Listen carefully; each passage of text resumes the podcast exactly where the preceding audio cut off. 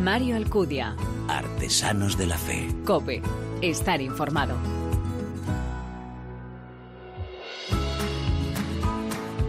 ¿Qué tal? Muy buenas. Te doy la bienvenida a este cuarto programa de nuestra tercera temporada ya de Artesanos de la Fe en cope.es, un espacio en el que te ofrecemos esa mirada diferente a la vida desde la fe, un espacio donde se da en la mano el testimonio, la lectura y la música, elementos esenciales en esa imagen de la iglesia joven a la que nos convoca el Papa.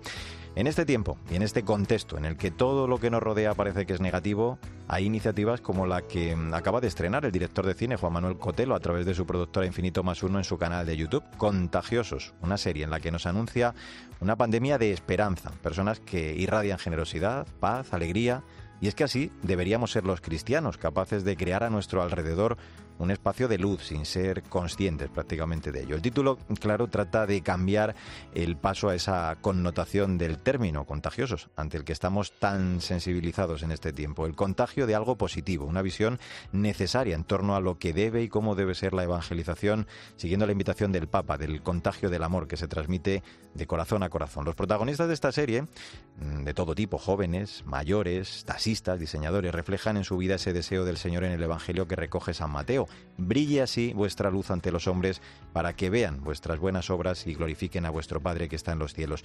Nuestra presencia, como cuenta también Cotelo, es discreta, pero debe reconocer, debe ser reconocida por el perfume agradable que seamos capaces de difundir a nuestro alrededor. La propagación de la fe por atracción que exige corazones abiertos, dilatados por el amor, como dice también Francisco. Pues algunas de esas personas que lo ponen en práctica con su vida, con su testimonio, te los presentamos en cada programa. Una vez más, aquí llegan tres nuevos ejemplos. Como siempre estoy seguro que quieres conocerlos. Nos acompañas, ¿verdad? Gracias por elegirnos, descargarnos y escucharnos. Bienvenidos.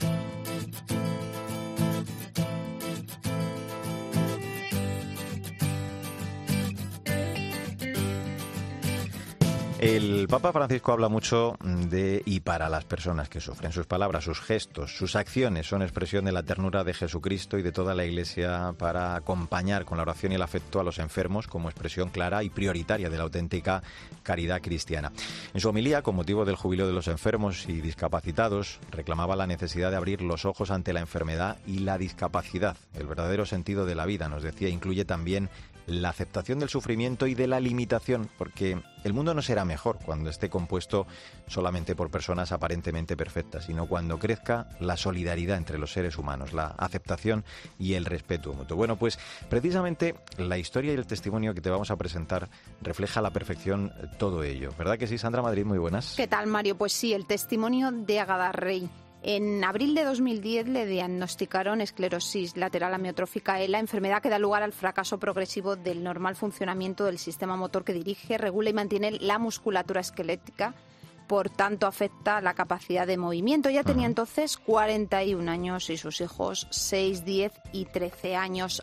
Águeda procedía de una familia católica, pero en su juventud se fue alejando de Dios a raíz del diagnóstico de la enfermedad y tras varias experiencias espirituales tuvo un acercamiento hacia Cristo empujado por la Virgen María, a la que conocía poco. A partir de ese momento eligió vivir la enfermedad con paz, darlo todo por amor a Cristo pidió ayuda y poco a poco puso su vida en manos de su esposo Alejandro, con el que lleva casada 25 años, quien también es todo un ejemplo de entrega y amor a su esposa. Bueno, además se me contabas que Agueda recuerda que, Alejandro, eh, su esposo, también necesitaba la misma fe que ella había encontrado y que comenzó incluso a rezar por él. Sí, en 2015 peregrinaron a Tierra Santa y Alejandro sintió un deseo muy grande de comulgar y de confesarse y un 5 de abril, primer viernes de mes, en la vigilia de jóvenes de la Catedral de la Almudena, movido por un inesperado impulso interior, hizo su primera confesión tras 40 años sin confesarse. Ah. Alejandro sabía que el Señor había pasado por su vida para quedarse. Alejandro no se siente el cuidador de Águeda, lo que hace cada día por su mujer es amor. Bueno, pues venga, vamos con ello. Águeda Rey, gracias por atender la llamada de este Artesanos de la Fe. ¿Cómo estás? Hola, ¿qué tal? Pues muy, bien, gracias. Bueno, encantado de saludarte. Con 41 años, eh, decía Sandra, te diagnosticaron ELA. Claro, yo lo, primero que imagino es el impacto, ¿no? Al conocer la, noticia, el dolor, la angustia. Eh, nos contabas que tu relación con Dios, además, era casi inexistente, ¿no? ¿Cómo cambia todo eso? Eh, porque fue a raíz de una conversión absoluta eh, que me imagino la que te ayudó a poner las cosas en la cabeza y en el corazón un poco en orden, ¿no? Pues sí, la verdad es que yo vivía la fe un poco, un poco de forma superficial y tibia. pero nunca estuve totalmente alejada. Lo que ocurre es que a raíz de, de la enfermedad yo me doy cuenta de que me estoy muriendo, que luego con el tiempo he visto que esto era una tontería y casi me entra la risa cuando lo digo, ¿no? Porque todos caminamos hacia ese momento de la muerte. Entonces, bueno, pues me di cuenta también que no había hecho las cosas como Dios me pedía. Y me sentí mal y culpable y, y pedí ayuda a Dios. De hecho, le pedí tiempo. Y bueno, pues me concedió mucho tiempo porque llevo ya diez años y pico Mm, llevo más enferma, pero diez años y pico desde que le puse nombre. Alejandro, tu marido, cocina, hace la compra, te viste, peina, maquilla, te da de comer, pero ha comentado en varias charlas que no se siente tu cuidador, sino que lo hace todo por amor. Para él también aquella conversión que acontece en su vida marca un antes y un después en, en la vida de Alejandro, ¿no es así? Sí, sí. Yo, bueno, recé mucho por su conversión porque me doy cuenta que eh, la manera de vivir en una enfermedad, pues cobra sentido cuando se vive unido a Cristo, ¿no? Que es el que transformó el sufrimiento en vida en la cruz. Entonces sabía que si él no tenía Cristo, eh, no iba a ser capaz, porque con sus solas fuerzas no iba a poder. Y desde que se convirtió de esa forma que has contado antes, pues eh, todo lo hace por amor. Es que todo, la vida es amor y, y así me cuida, con mucho amor. ¿Cómo eh, vivís la enfermedad? Decía Sandra eh, que son pequeños tus hijos cuando te descubren la, ELA. Eh, me imagino que, os ha hecho crecer enormemente como matrimonio, como familia, porque claro, esto también para vuestros hijos ha tenido que suponer una, una lección de vida, ¿no? De sus padres, tanto en lo humano como, como en lo espiritual, como estamos contando. Sí, sí, o sea, nos ha transformado a los cinco. Nosotros hemos ido creciendo en la fe y también en ese amor y como matrimonio nos hemos ido acercando muchísimo y como compartimos tantas cosas, eh, bueno, pues hemos ido aprendiendo a compartir también nuestra intimidad, no solo física, sino también la espiritual. Hemos aprendido a rezar juntos, lo cual es una, una bendición enorme que nos une muchísimo. Y nuestros hijos, pues, han visto todo este proceso, lo han vivido, y afortunadamente pues el Señor también les ha llevado a tener una fe muy profunda y bueno, pues muy basada en el amor. Los últimos diez años de vuestra vida estáis viviendo y acogiendo la cruz. Sería imposible vivir todo esto sin fe Agueda y esa desesperación precisamente es la que lleva a muchas personas a pedir la eutanasia, de la que tú, por supuesto, imagino que no quieres ni oír hablar. por supuesto. De hecho, cuando me, me quieren vender el tema de la eutanasia, me suelo poner nerviosa porque me parece de una injusticia y una crueldad enormes yo, por supuesto, no, no quiero saber nada de eutanasia, pero es que me parece que la dignidad de la persona está muy por encima de lo que hace, ¿no? Y es verdad que los enfermos de ELA, como muchos otros enfermos de muchas otras cosas, eh, pues eh, dejan de hacer cosas eh, y el mundo solo mira esta esta faceta de la persona que me parece totalmente superficial y, y sin embargo la dignidad es mucho mayor. Creo que tenemos esa dignidad porque somos amados por Dios y eso nadie nos lo puede quitar. Aunque estemos paralizados, más que tetraplégicos, que es lo que le pasa al enfermo de ELA, ¿no? Hmm. Al final es una parálisis todavía mayor. Me contaba Sandra cuando preparábamos esta entrevista eh, que habéis peregrinado a numerosos santuarios, entre ellos a, Lourdes recientemente. Me imagino que, peregrinar eh, también deja una profunda huella, ¿no? Eh, Águeda, cuando acude uno en estas circunstancias, el rezar, el peregrinar, por ejemplo, esa gruta de Lourdes, cambia de alguna forma la vida de un enfermo, porque como tú misma dices, la, la Virgen sujeta y guía siempre en segundo plano, ¿no? Sí, hemos ido a todos los santuarios posibles y la Virgen siempre hemos sentido que estaba detrás sujetándonos y guiándonos en este camino de fe y de enfermedad. Em, allí en, Lourdes fue también muy especial porque viajamos con los hospitalarios, que es un, un ambiente, bueno, increíble, ¿no? Normalmente cuando hemos ido a Fátima o a otros sitios, ah. pues vas solo, pero aquí el ambiente de oración, de esperanza y, y lo mal que están las personas que van allí, pues realmente te conmueve y te cambia el corazón. Pues me voy a quedar con una de las frases que recoges en tu blog, ¿eh? agureto.blogspot.com. Merece la pena, eh, en el que relatas tu vida con la ELA y compartes además tus ganas de vivir. En uno de tus posts mencionas varias frases de San Pío de Pietrelcina, que como dices, eh, en él también a nosotros nos vienen al pelo para despedirnos. Que el sufrimiento de los males físicos y morales es la ofrenda más digna que puedes hacer aquel que nos ha salvado sufriendo. Águeda, muchísimas gracias por acompañarnos en esta nueva edición de Artesanos de la Fe. Gracias a Alejandro también. Gracias por vuestro valiente testimonio tan necesario en estos tiempos. Un abrazo enorme. ¿eh? Un abrazo. Muchas gracias a vosotros. Sandra Madrid, menudo testimonio ¿eh? de esta eh, ocasión. Con el corazón encogido. Claro que sí. Nos vemos el próximo día. Mario Alcudia. Artesanos de la Fe. Cope. Estar informado.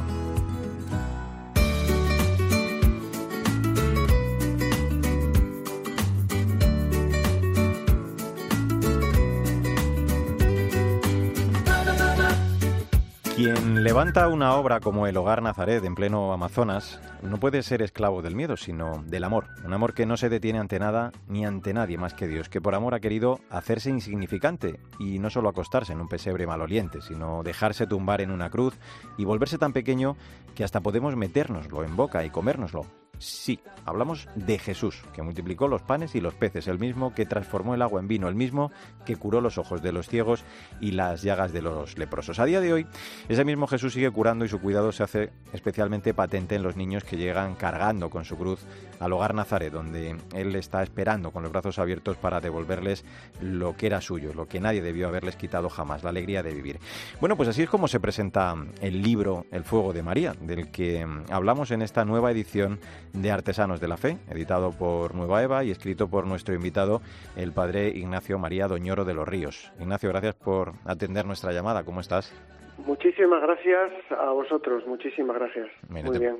Te presenta la, directora adjunta de la editorial como un Quijote con sotana y además el título del libro no puede ser más acertado porque como nos recuerda tu propio nombre significa hombre nacido eh, del fuego. Eres un gran amante del amor a la Virgen. Es verdad que, como se desprende de estas páginas te has dejado la piel y la vida en todas las tareas que te han confiado. Eh, empezando con las misiones con los soldados hasta esa etapa final en el hogar Nazaret, en la actual, en la selva del Amazonas en medio, Ignacio, siempre del dolor te ha movido ese deseo ¿no? de llevar a, las víctimas al consuelo del Señor. Pues así ha sido. Mm, yo creo que ha sido como una vocación dentro de la vocación, decía Santa Teresa de Calcuta, ¿no? Y realmente, pues en medio del dolor, en medio de los crucificados de, este mundo, de los niños crucificados de, los últimos de la tierra, pues es muy fácil ver a Dios. Jesús dice, lo que hiciste con uno de mis pequeños hermanos, conmigo lo hicisteis y realmente, realmente estás viendo a Dios en sus rostros. Eh, repasas tu vida de forma cronológica en este libro, con, mucho detalle. Comienzas eh, los recuerdos en la primera parte desde que eras eh, pequeño, ¿no? Aquel camión de bomberos que, te trajeron los reyes, que, le quisiste regalar ya a los niños pobres. los seminarios de, Burgos, luego Bilbao, hasta tu ordenación en Cuenca en 1989. Me imagino que, hasta ese momento, Ignacio, no, no podías imaginar lo que el Señor te tenía preparado siete años después, ¿no? Cuando llegas a Guipúzcoa, al servicio de asistencia religiosa de las Fuerzas Armadas. Pero lo cierto es que Dios tiene su pedagogía, ¿no? Y Dios va preparando el corazón. Por ejemplo, ese detalle del camino de bomberos no se refiere a mi generosidad, sino a la generosidad de Dios, lo agradecidísimo que es Dios y que a Dios jamás nadie le puede ganar en generosidad, ¿no? Eh, un niño que regala que regala lo que tiene es una bomba de amor en el corazón de Jesús, es una bomba de amor.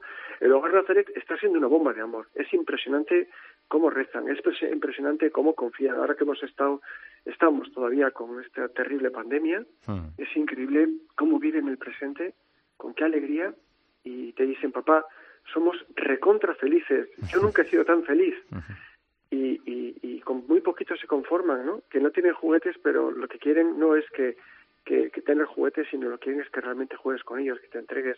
Es una maravilla. El hogar Nazaret es una maravilla. Mm, bueno, yo qué voy a decir. Como capellán militar eh, llegaron las misiones internacionales en el 97, luego en el 2000, entre medias, eh, la etapa de la Academia de Oficiales de la Guardia Civil. Ahí te conocimos porque le entregaste a Benedicto XVI el tricornio. Pero mm, después de la última misión humanitaria de 2008, eh, yo creo que lo que te pone al final es el encuentro con el cardenal Sara en el camino, porque él te muestra claramente la necesidad de poner en marcha algo que te quemaba en el corazón, ¿no? Efectivamente. Bueno, pues así fue la historia. O sea, yo mm, me pidieron, me pidieron que, hablara con él y yo no quise hablar con él porque no me sentía, vamos, me sentía totalmente indigno de, hablar con alguien tan tan grande, ¿no? Que me decían es que este hombre despacha todos los días eh, con, con Benedicto XVI, el Papa. Y, años después, eh, justo yo llegaba de Mozambique, el día que llegaba por la noche de Mozambique, de Maputo, y me llegó un mensaje, me dijo a las 12 de la mañana tienes que estar en el despacho del, cardenal Robert Sara y si estás no vienes, estás desobedeciendo a la iglesia. Total que me las agencié para ir allí y, y, sí, lo cuento en el libro que había un cuadro precioso que bien podía ser firmado por Rafael, precioso con la Virgen con el niño, le dije, por favor no me hagas esto, o sea, haré lo que la iglesia me pida, pero por favor, que no, que sea que no. Y nada más verme, lo primero que me dijo fue, ¿por qué no has querido verme? Te iba esperando dos años y yo me quedé helado, y sí. pero ¿por qué no has querido verme? dije, porque yo no soy nadie, no soy nada, yo no soy absolutamente nada. Y me dijo, esto es lo que el Papa está pidiendo y lo tienes que hacer. Y en aquel momento pues vi que pues que ya, pues que, que, podía, que podía ser. Dice en el ejército primer tiempo de saludo. Pues si Dios me lo pedía, a través de las palabras de, del secretario del Papa en ese momento, ¿no? La persona que despachaba con el Papa, el gran cardenal Robert Sara, ¿eh? un santo además, un santo que, Mm. Es una persona muy especial. Pues ahí estamos. Llegaría El Salvador, Colombia, llegas a Perú, allí hay que registrar el nombre del hogar eh, y hablas de esa preciosa historia de cómo María te, te había acompañado siempre esa cruz, esa M en tu casulla, incluso el día de tu ordenación, eh, cómo también estuvo al lado la, cruz contigo en Ninchaurrondo, ¿no? Eh, también Juan Pablo II, porque es uno de los patrones de los hogares y además el rosario que identifica Ignacio a todos los niños en el hogar Nazaret, porque cada día lo rezan haciéndose conscientes, ¿no? Dices, de que, que forman parte de ese ejército de María. Sí, eso es. O sea, es un gran ejército de, intercesores. Estos, estos meses con la, con la pandemia, precisamente, ellos buscaban sus, sus ahijados para, para poder rezar, para interceder. Han pasado cosas muy especiales, han pasado auténticos milagros. Y es que ya digo, si, si yo me conmuevo cuando les veo rezar con, con tanta confianza, con tanta fe, con tanta fuerza, con tanta fuerza, ¿qué no será ¿qué no ocurrirá en el corazón de Dios? ¿no? Es, que es así. Todos los días eh, celebras la, Eucaristía y dices que lo haces por la tarde para de alguna forma recoger lo que habéis hecho durante el día y además mm. cuentas algo muy hermoso. Dices que el hogar Nazaret es un eterno jueves santo, ¿no? donde primero se sirve y después se celebra la mesa.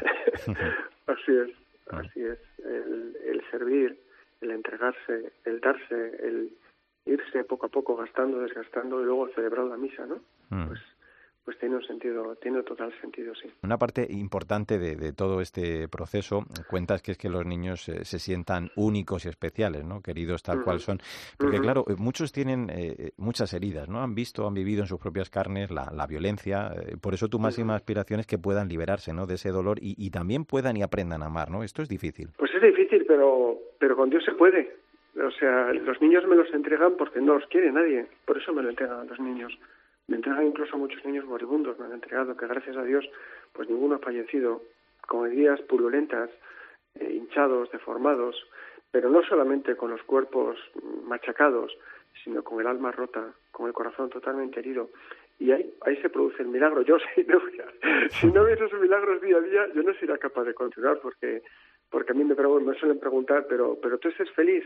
Hmm. Y digo, bueno, pues, mm, bueno, entonces tengo que decir, bueno, pues es que no es fácil, o sea, te está cayendo la sangre de los niños en la cara, o sea, te está cayendo, o sea, tú ves como el horror, pero a la vez, pues la felicidad, ¿en qué consiste la felicidad? Pues en hacer feliz a aquel a quien amas, ¿no? Y aquel a quien amas, pues es, es Jesús.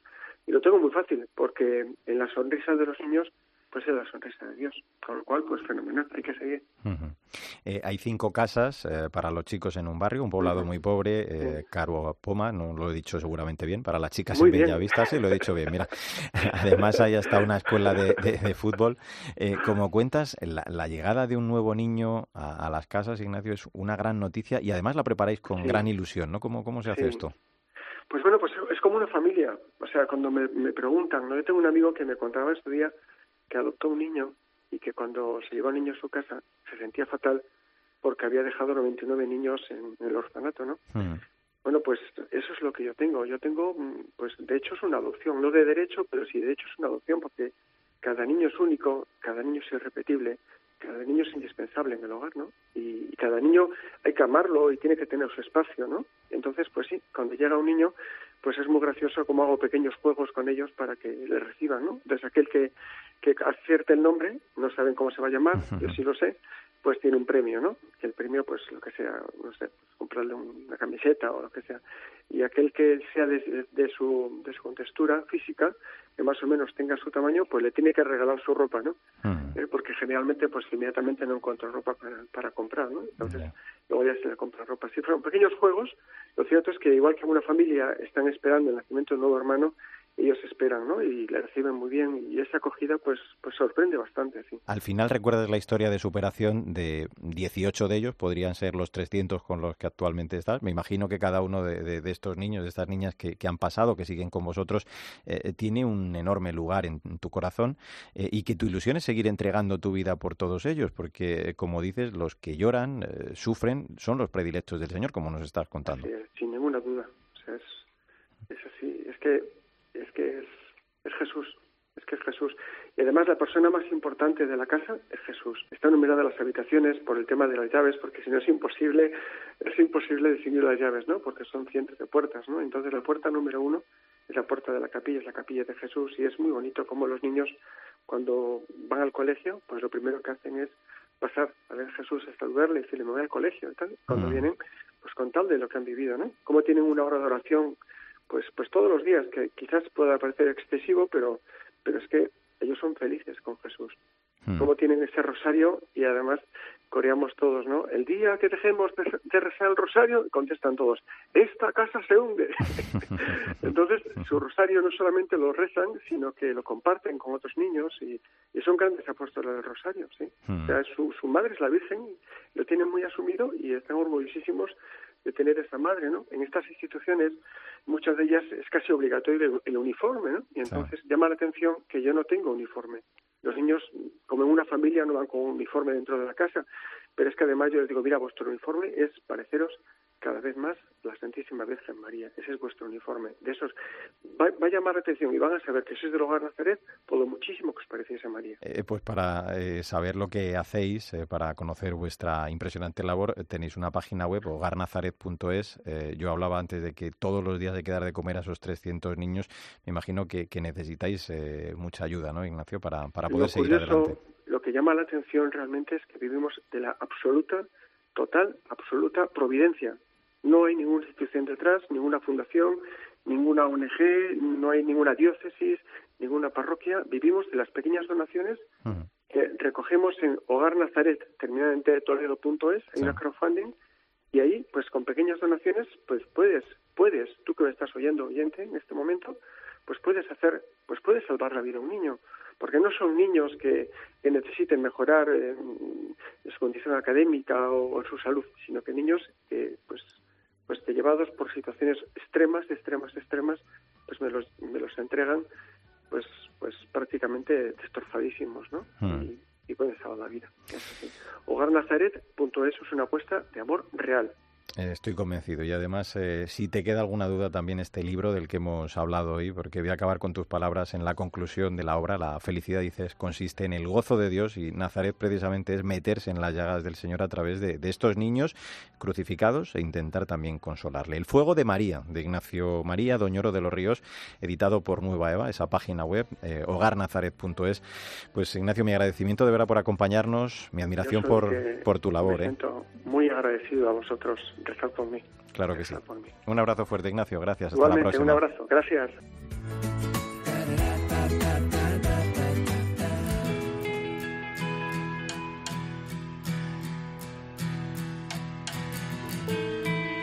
Mario Alcudia. Artesanos de la Fe. Cope. Estar informado. Vengo a cantar una alabanza solo para ti. Vengo a decirte que te amo y que eres todo para mí.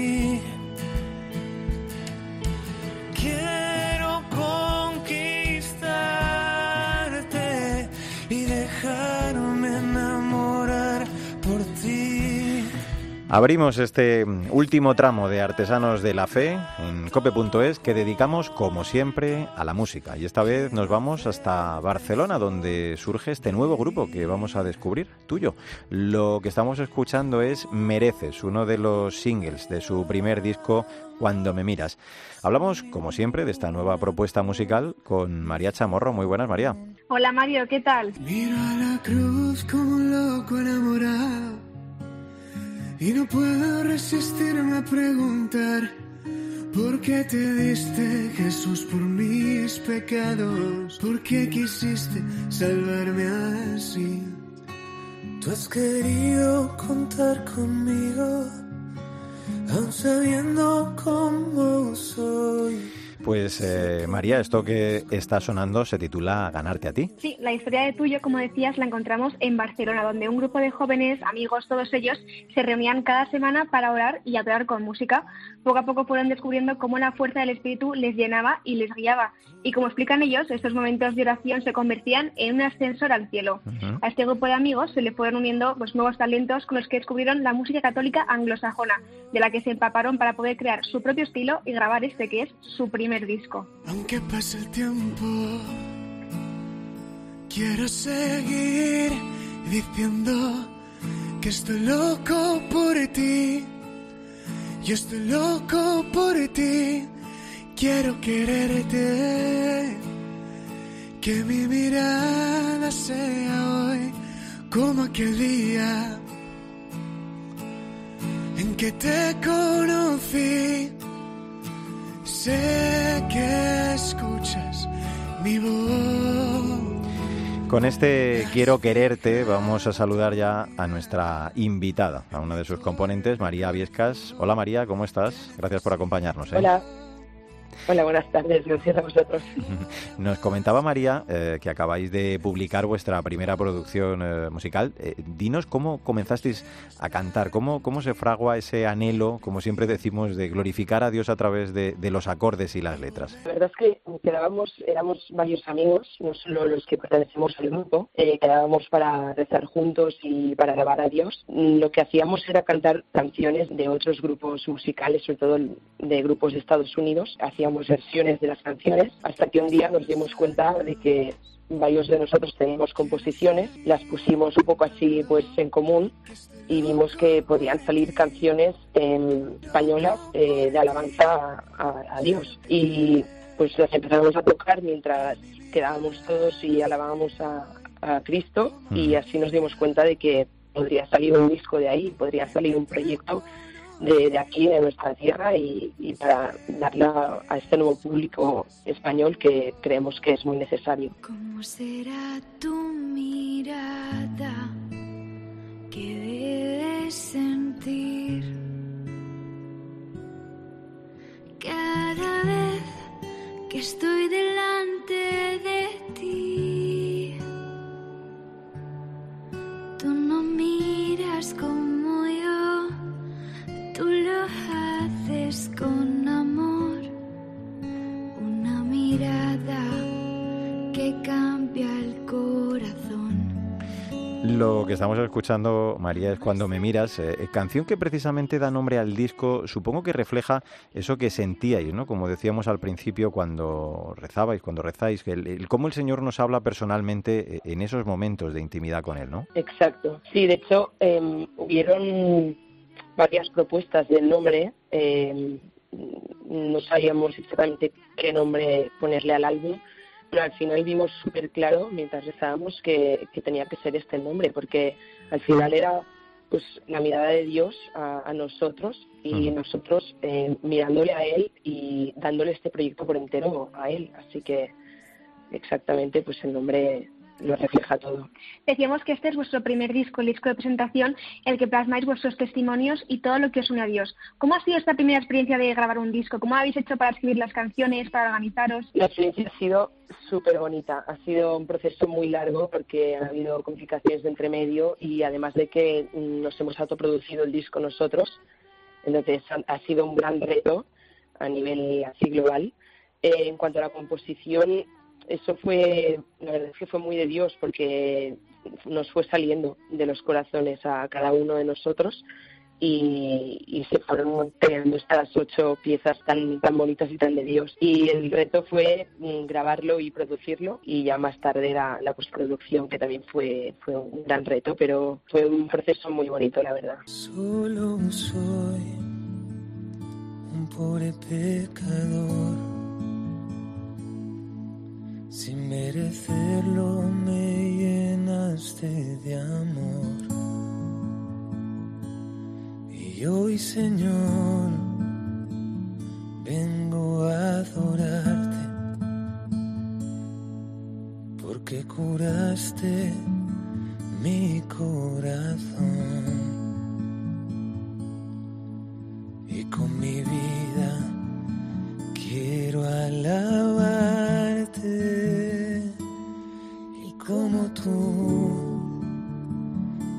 te entregaste. Este tema es eh, Toma mi corazón, en el que cantáis al amor infinito del Señor. Y, con este tema, María, os pregunto ya precisamente, te pregunto por, por vuestro nombre, ese tuyo, ¿por qué? ¿De, dónde surge? Em, la verdad es que también fue, fue un gran reto este el nombre, porque como todo empezó muy muy así, muy simple. La verdad es que, bueno, como es Dios, ¿no? Pero es muy sencillo, mm. muy fácil con él. Y, el proyecto salió así hasta que nos dimos cuenta de que teníamos que tener un nombre. y sin pensarlo mucho, la verdad, es que fue así de simple como ponerle tuyo, porque al final es, es un proyecto que es, que es suyo. Es, le decimos directamente, Dios, esto es tuyo. Y además que somos tú y yo entonces es como un poco el, doble significado del nombre. Vuestra misión evangélica, como decíamos, tiene punto fuerte en las adoraciones y encuentros de oración en las que tocáis en diferentes parroquias de vuestra ciudad. Por vuestra experiencia, ¿cómo creéis que ayuda la música y más géneros como el vuestro, ¿no? tan, tan joven, a un encuentro profundo con Cristo? Bueno, la verdad es que, mm, bueno, como el, como el Papa Francisco dice, em, la música tiene que ser, o sea, es un medio eh, capaz de, testimoniar que creer en, Jesucristo y seguirlo no es solo algo verdadero y justo, sino que también es algo bello. La, relación con Jesús es algo, es algo bello, capaz de colmar la vida eh, con, un, con un una alegría. lo que queremos nosotros es a través de estas canciones dar testimonio de que esa relación con Dios es, es tan íntima y, tan única en cada uno de nosotros que, que está, está sobre al, alcance, aunque no lo parezca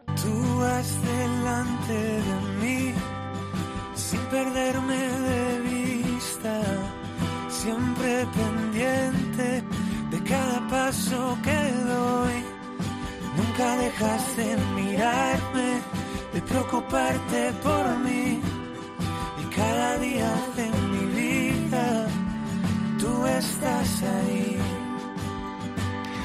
Pues eh, con este Nunca dejes de cuidarme, que suena tan estupendo de fondo, del primer disco, recordamos de este grupo barcelonés también algunas cosas importantes eh, que te va a preguntar eh, María o que le vas a preguntar en este tramo final de, nuestra charla con tu tocaya, ¿no? Sí, queremos saber qué tenéis previsto, pues no sé si a corto o a largo plazo para vuestra actividad musical, si tenéis algún nuevo proyecto y además si nuestros oyentes quieren seguir escuchando y seguiros, ¿cuál es la mejor forma de, de, de estar en contacto con vosotros? nuevos proyectos, la verdad es que eh, lo tenemos un poco hablado, pero la verdad es que, o sea, que sea lo que Dios quiera haremos lo que lo que él necesite de nosotros. Eh, lo que sí que nos gustaría obviamente pues sacar eh, nuevos proyectos nuevos discos y nuevas nuevas cosas y materiales que ofrecer a, los oyentes. La forma más fácil de, de, contactar con nosotros de conocernos de saber lo que hacemos es, Instagram arroba tuyo música y además que las canciones se pueden encontrar en, todas las plataformas Spotify, Apple Music, YouTube y muchas otras. Aquel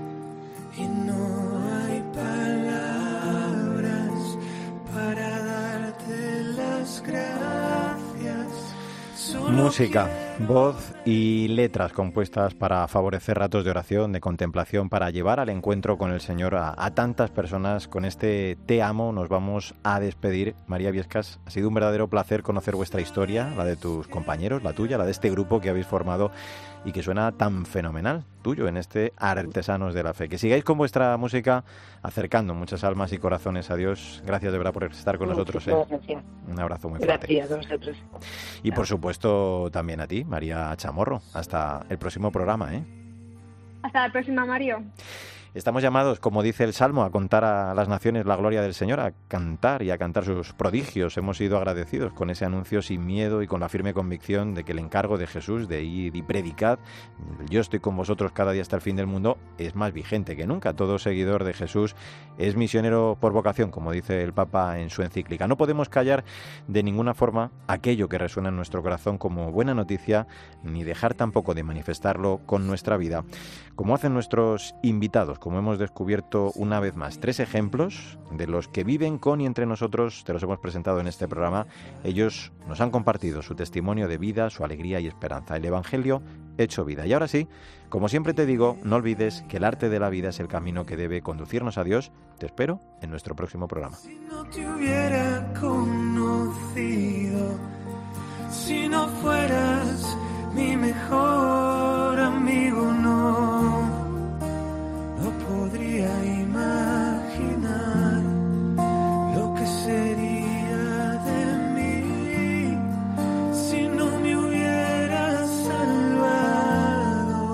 Mario Alcudia.